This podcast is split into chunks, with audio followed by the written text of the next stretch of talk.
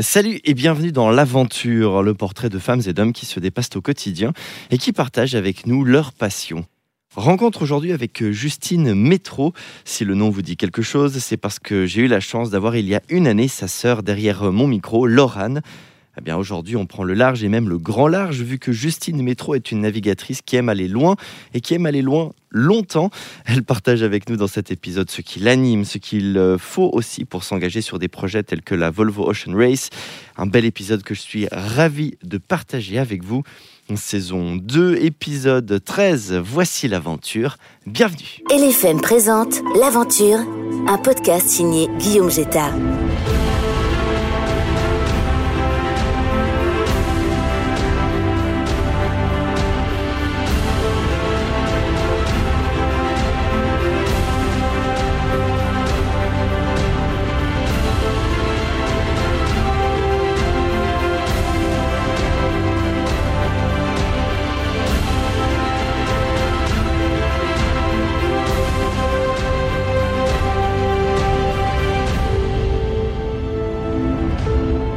M'appelle Justine Métro, j'ai 35 ans, euh, j'ai grandi à Versoix et puis euh, je suis navigatrice euh, spécialisée plutôt dans la course au large, en solitaire et en équipage.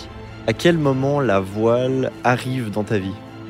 Bah, vraiment assez rapidement parce que du coup, avec mes frères et sœurs, on a grandi au bord du lac et puis on a toujours navigué en famille à partir du petit port de Port-Choiseul avec, avec nos parents sur des bateaux qui ont grandi petit à petit au fil que la famille s'agrandissait. Mais ouais, du coup, euh, vraiment euh, rapidement, mais toujours avec ce côté vraiment euh, plaisir, juste de passer du temps sur l'eau avec les frangins et avec les parents. Alors la question qui fâche d'entrée, où est-ce qu'il y a le plus de vent? Est-ce que c'est sur le haut lac, le grand lac ou le petit lac? Ah ben, pour avoir navigué quelques fois autour du lac, je sais pas, je sais pas mieux si c'est d'être au Bourret ou à Genève. c'est pas forcément C'est en dehors du lac les deux, donc ouais, probablement, c'est sûr. Mais, mais bon, il y a quand même plein de, plein de belles journées sur le lac, il y a plein de, de super euh, jolies euh, petites conditions euh, dont on peut profiter. Donc c'est vraiment un beau plan d'eau pour, pour commencer et pour apprendre à naviguer. Est-ce qu'il y a eu d'autres disciplines sportives là, à un moment donné qui ont pris un peu de place, qui auraient pu aussi peut-être euh, t'orienter dans d'autres directions? Ouais, ouais, bah c'est vrai que quand euh, j'étais plus jeune, j'ai fait plutôt de la gymnastique, euh, de la danse, plutôt des, des sports comme ça, euh, ouais, avant de, avant de me mettre plus à la voile. Et à quel moment tu croches? À quel moment ça devient le truc où peut-être on envisage d'en faire une carrière? Euh, bah, pour moi, j'ai vraiment commencé à accrocher à l'adolescence euh, autour de 16 ans, euh, quand j'ai commencé à naviguer avec le centre d'entraînement à la régate à Genève, et puis aussi à me former à être moi-même skipper de, de voilier en mer. Mais je ne l'ai jamais vraiment engagé comme une, en- envisagé comme une carrière dès le début. Je pense que pour la plupart des navigateurs suisses, on commence à, à naviguer quand on est jeune. C'est quelque chose qui nous plaît, dans lequel on met de plus en plus de temps. C'est vrai que à l'adolescence et autour de 20 ans, bah, tout mon temps libre, il passait dans, la voile. Euh, et puis ben, petit à petit, on commence à pouvoir euh, naviguer, être un peu payé. Et puis euh, je pense que ça vient vraiment. les choses pour moi, elles sont venues vraiment petit à petit et je me suis jamais vraiment projeté trop sur le long terme et sur une carrière aussi quand j'étais plus jeune. Et comment tu as commencé à suivre ces cours au large tu es à Versoix, tu suis les cours du centre d'entraînement la régate, le CERF. Donc peut-être qu'il y a un peu cette notion un peu plus locale et tout d'un coup tu fais aussi ces, ces cours euh, qui te projettent beaucoup plus loin. L'idée vient d'où? Euh, ben c'était ma grande sœur Elodie qui commençait à naviguer, à, à- qui a commencé à se former aussi avec ses, ses camps qui étaient plus euh, axés sur le fait d'avoir la responsabilité de bateau en mer. Ça, c'est un, un skipper suisse professionnel qui voulait former des jeunes à être eux-mêmes skippers, qui, qui, qui organisait euh, des camps et des formations euh, euh, pour, pour, pour nous former. Euh, donc euh, pour moi c'est vraiment venu de là. Et puis je pense qu'il y a euh, pour le côté compétition il y a le côté du Tour de France à la voile qui est, un peu la compétition phare euh, auquel participait le, centre d'entraînement à la régate depuis de nombreuses années qui permet de, de commencer à courir au large sur des formats un peu plus longs avec des étapes côtières entre les grands ports de France. Donc ça c'était aussi un déclic pour moi Et tout d'un coup, il y a un autre déclic qui est celui que tu dis bon, ben, je vais peut-être rentrer dans un premier projet pro euh, sans trop savoir où tu vas en fait à ce moment-là. Ouais, c'est vrai. Ben, c'est vrai qu'avant de commencer mes pre- premiers projets euh, personnels de course au large, euh, j'ai navigué pendant deux années euh, pour Donna Bertarelli sur le D35 euh, Lady 4, donc ces grands Mhm. catamarans qu'on voit sur, sur le lac Léman. Et ça, c'était un premier pas dans la, dans la voile professionnelle. Ça me permettait de gagner en partie ma vie euh, euh, pendant, pendant ces deux années-là. Là, tu es à temps plein sur ce projet? Non, c'était pas un temps plein. Moi, j'ai une formation de d'instit à côté. Euh, j'ai fait la HEP à Fribourg et à Lausanne, la haute école pédagogique. Donc, euh, en fait, je faisais des remplacements aussi à côté, et ça me permettait de, de tourner sur l'année.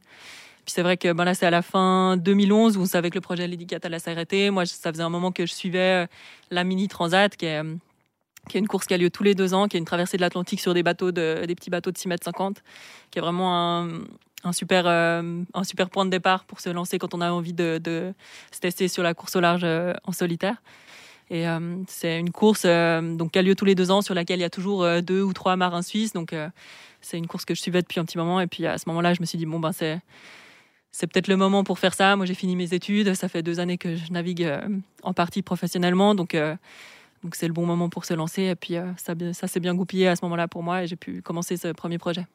Mais il y a quand même en quelque sorte une forme de grand écart parce qu'on est sur un projet euh, sur le lac Clément avec des courses assez rapides, euh, mis à part peut-être le bol d'or ou certains formats qui sont bon courts à l'image de ce que tu fais aujourd'hui, mais longs à l'image de ce qu'on fait ici. Et tout d'un coup, ben, tu pars sur des trucs euh, au large. Pourquoi tout d'un coup tu t'es dit, ben, tiens, je vais aller loin? Ouais, bah, je, savais que c'était le format qui me plaisait plus, les régates justement plus longues qu'on a chez nous, comme le, comme le bol d'or, euh, comme les 5 jours du Léman qui se courent à deux et qui sont 5 jours non-stop sur le, sur le lac Léman, ou la Translémanique en solitaire aussi, qui était la première course en solitaire du coup, que, que j'ai faite, qui dure à peu près 24 heures, qui est un grand tour du lac. Donc euh, je pense que ces choses-là, je me disais, ben, moi ça, me, ça me plaît ce côté, euh, ce côté ouais, d'être plus de plus naviguer sur le, sur le long terme, de, de devoir me gérer aussi sur la durée. Euh, et puis, euh, ouais, c'est ça qui m'a donné envie. Après, c'est vrai que bah, ça fait un gros pas quand même de partir, euh, de déménager en Bretagne et puis de, commencer un projet où, qui est vraiment qui est vraiment professionnel et puis dans lequel on, on va se, mettre à 100% parce que du coup à ce moment-là bah, ça commençait à être un, un 100% pour ce projet-là. c'est vrai que le jour où on a vraiment validé le projet avec, le, avec mon sponsor, ben, on se dit ah bon bah c'est super cool mais ça me fait aussi ça me fait aussi peur. Et puis ben, petit à petit, euh, les choses, elles se mettent en place, on commence à s'entraîner, à faire les premières courses, et puis après, c'est parti. Est-ce qu'il fait toujours dégueulasse en Bretagne? Bah, Il faut, si possible, ne pas y passer tout l'hiver, et sinon ça va. Généralement, de, de fin octobre à, début mars, c'est pas terrible, mais après, euh, généralement, au mois de mars, on commence à avoir des belles journées, donc, euh, donc ça va. Bon, quand il fait dégueulasse, quelque part, il y a du vent, non? Ouais, il y a du vent, mais il y a des, souvent trop de vent aussi. Ah. C'est vrai que l'hiver, on navigue pas beaucoup en général. Euh, parce que les conditions sont mauvaises et qu'on va pas pouvoir vraiment rentabiliser le, temps passé. Donc, euh, généralement, euh, les entraînements reprennent peut-être début février et puis se terminent fin octobre et, c'est pas mal comme ça. Justine, qu'est-ce que l'aventure pour toi avec un grand A, cette vaste notion? Bah, Ce qui me vient comme ça, c'est, je pense, ouais, le fait de, sortir un peu de, de, sa zone de confort, d'aller un peu chercher des limites. Euh, je pense qu'il y a vraiment le côté aussi de contact avec euh, la nature, avec les éléments. Euh, ouais, et de, dépassement de soi et d'inconfort. C'est un peu les choses comme ça qui me viennent. Moi, en tout cas, c'est les premiers mots qui me viennent à l'esprit quand je pense à course au large. Inconfort, se dépasser, ce genre de choses. Bah oui, oui, c'est sûr qu'il y a beaucoup de ça dans ce qu'on fait. Et puis il y a aussi le côté vraiment de contact avec les éléments qui, pour moi, est un aspect aussi important de, de ce sport. Tu me disais avant que ça va gentiment faire 10 ans que tu es donc à temps plein dans ce, dans ce milieu-là. Euh, tu as fait plein de grandes, grandes courses. Quel est le premier souvenir dingue qui te vient à l'esprit? Une réussite, peut-être quelque chose qui est très, très fort dans ces dix années de carrière? Euh, Ouais, je pense qu'il y en a plein. Il y a plein de bons moments. Euh, bah, je pense que le premier vraiment très bon souvenir pour moi, c'était le, bah, justement la mini transat qui était ma première transat en solitaire. Donc là, le, parcours, le tracé, ça ressemble à quoi Ça partait de la Bretagne et ça terminait en Guadeloupe. D'accord. Donc c'est à peu près une vingtaine de jours de course en tout. Euh, ça c'est ouais c'est un souvenir fort et puis qui a été un bon euh, point de départ ben, pour moi pour ma pour ma carrière après parce que j'ai fait un bon résultat sur cette course là et ça m'a permis après de, de continuer aussi sur d'autres supports. Là tu es seul en équipage? Là c'est tout seul ouais. Et on vit quoi quand on vit 20 jours de traversée comme ça? Je pense qu'on passe par un peu tous les états d'âme, non?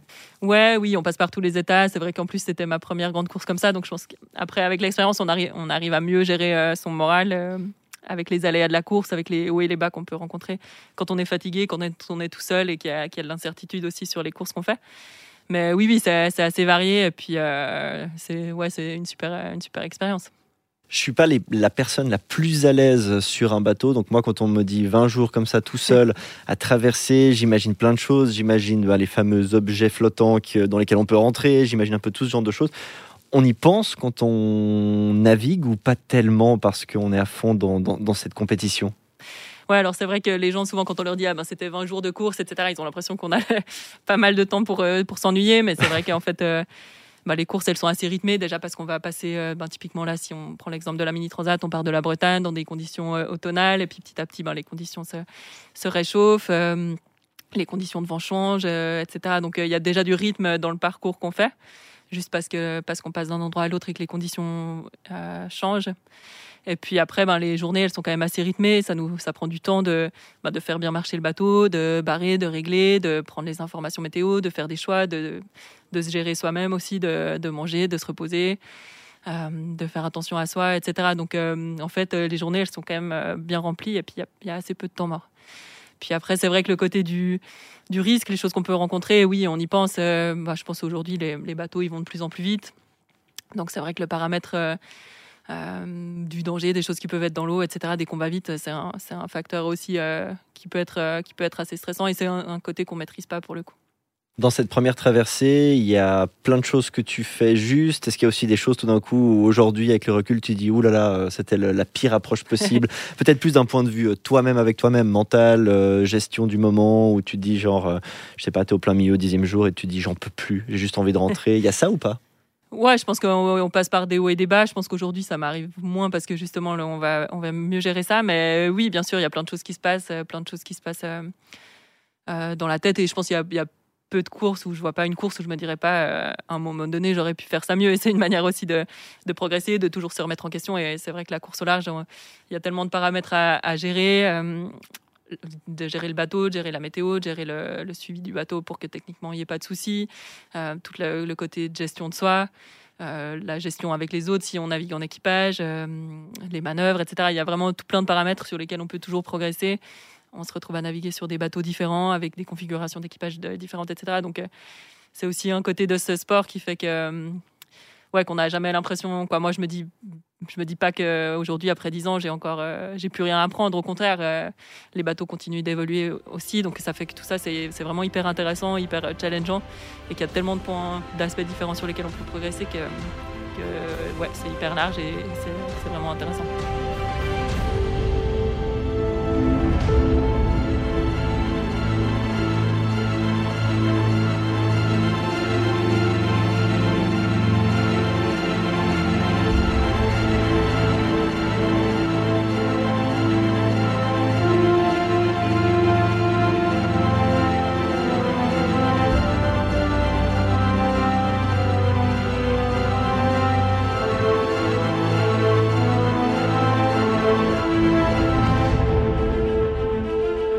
Bonne gestion du stress de manière générale euh, oui, je pense que j'ai plutôt une bonne gestion du stress. Je pense que j'arrive à rester calme euh, même quand euh, les conditions sont assez chaudes. Après, voilà, je sais que typiquement aujourd'hui, dans des conditions où ça va très vite, où il y a, je pense que je peux encore essayer de progresser pour, pour être moins être stressé sur ces phases-là.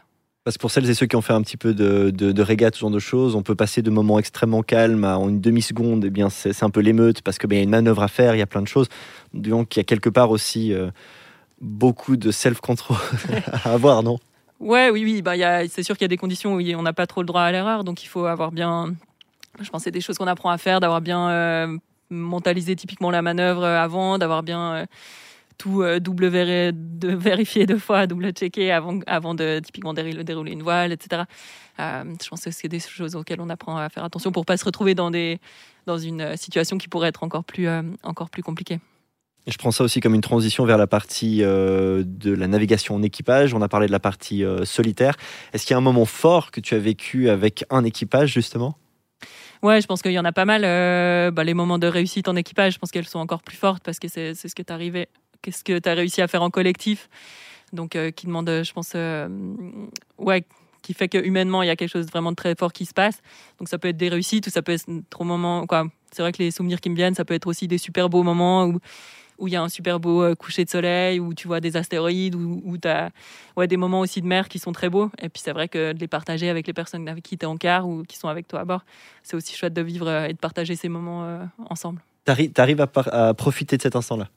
Ouais, ouais, on arrive à en profiter. Après, ça dépend des conditions, ça dépend des bateaux. C'est vrai qu'il y a des, Il y a des journées où tu profites pas du tout, pas, pas, pas du tout, pas beaucoup, il faut le dire. Euh, si la météo est mauvaise, si s'il y a du stress, etc. Mais il y a, il y a toujours il y a toujours des moments qui sont plus calmes dans une course où on a plus justement le temps d'avoir ces périodes où on est plus reposé, où on a plus le temps aussi pour profiter. Euh, donc, euh, donc ouais, ça, on a ces moments-là. Puis c'est vrai que je pense qu'on a la mémoire assez courte et on a plutôt tendance à se souvenir des, des, bons moments aussi. Donc euh, c'est plutôt chouette. Sur les traversées que tu as faites, quelle a été la plus longue en termes de jours?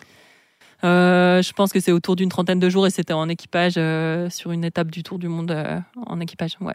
Et là, tu me disais, ben, tu tu te reposes pas des masses, quoi. C'est bah, ça dépend, ça peut dépendre. Hein. Il peut y avoir des journées où, vu qu'en équipage, après, on fonctionne en quart. Donc, généralement, sur le tour du monde en équipage, généralement, tu fais 4 heures où tu vas être sur le pont à, faire marcher le bateau, à barrer, à régler, etc. Puis après, 4 heures où, l'autre quart va être sur le pont et tu, vas pouvoir aller euh, manger, euh, te reposer, faire les autres choses que tu as à faire euh, sur le bateau, etc.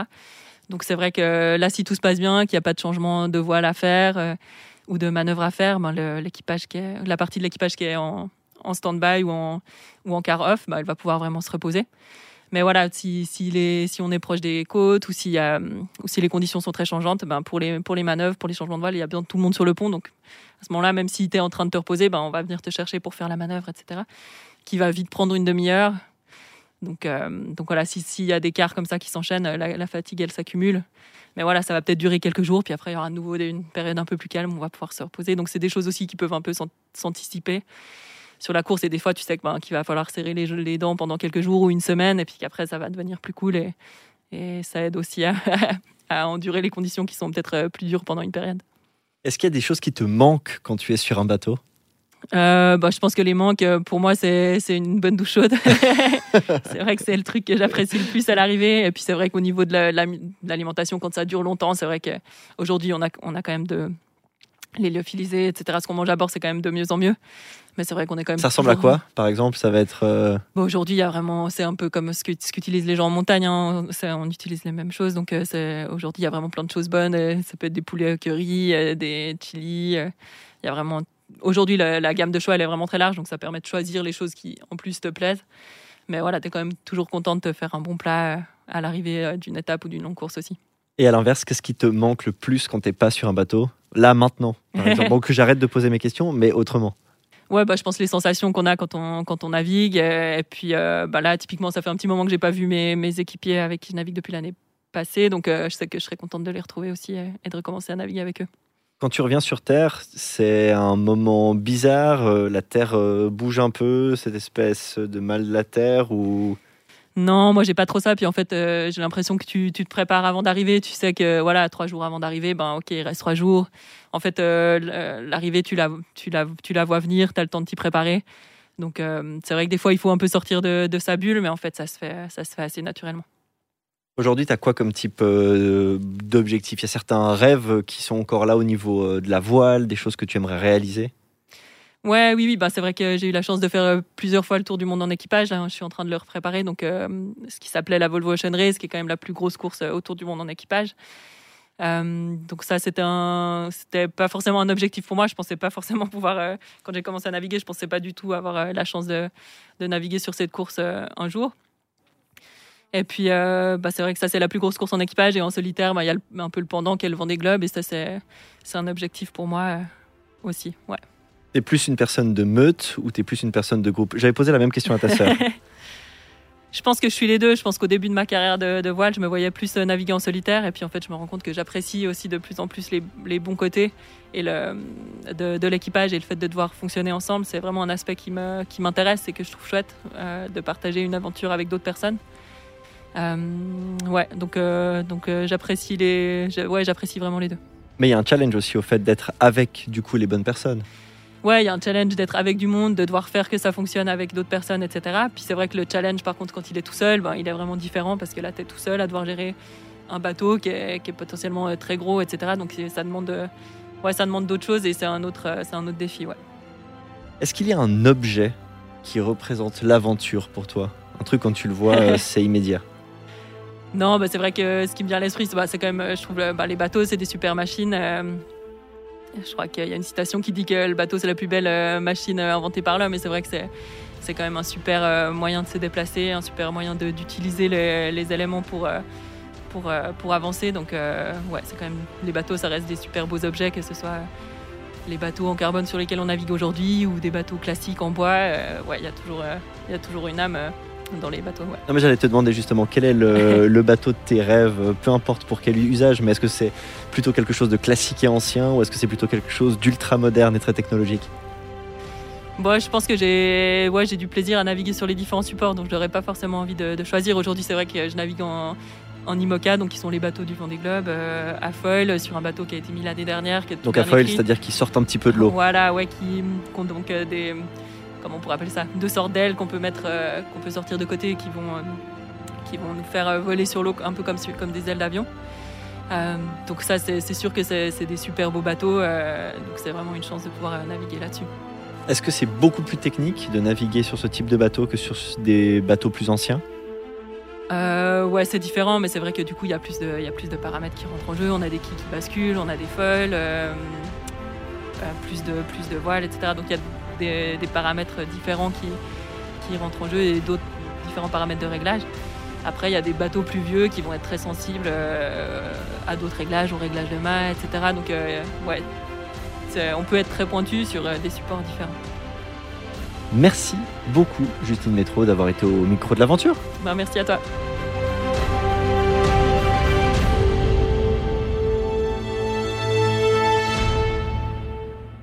Merci d'avoir écouté l'aventure. Vous pouvez retrouver tous les épisodes sur les principales plateformes de podcast.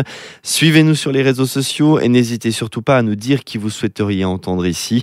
Si vous aimez ces rencontres, couvrez-nous d'étoiles mais aussi de commentaires qui nous font chaud au cœur. C'est comme ça que ce projet continuera d'exister.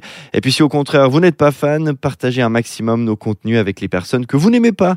Comme ça, eh bien elles passeront un sale moment. Merci à Roxane Cataneo qui s'occupe de l'identité visuelle de ce projet. On se retrouve tout bientôt. Salut